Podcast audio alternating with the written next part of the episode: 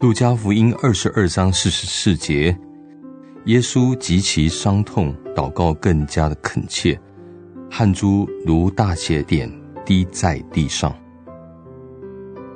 回想到我们昨天的灵修，有两种情况使死亡对耶稣来说成为了无法形容、无比深层的痛苦。今天我们要来试一试，来描述耶稣当时的遭遇。这里没有什么奥秘和美丽。对耶稣来说，克西马尼园一点都不美丽。慢慢的诵读今天的经文，每一个字所表现的都是痛苦。我们翻译为“伤痛”这个字，是一个很特别的字。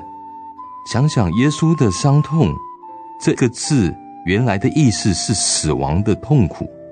耶稣祷告，他越来越恳切，越来越迫切的祷告，祷告更加的恳切。在希伯来书第五章第七节说：“大声的哀哭，流泪祷告恳求。”耶稣在伤痛之中。头上冒着汗珠，很可能冒的是冷汗。无论如何，夜间的空气是凉的，汗珠却是越来越大，而且红的像血一般。他没有擦汗，让汗一滴一滴的无声的滴在地上，因他在这情况下痛苦挣扎。今天我们的经文是。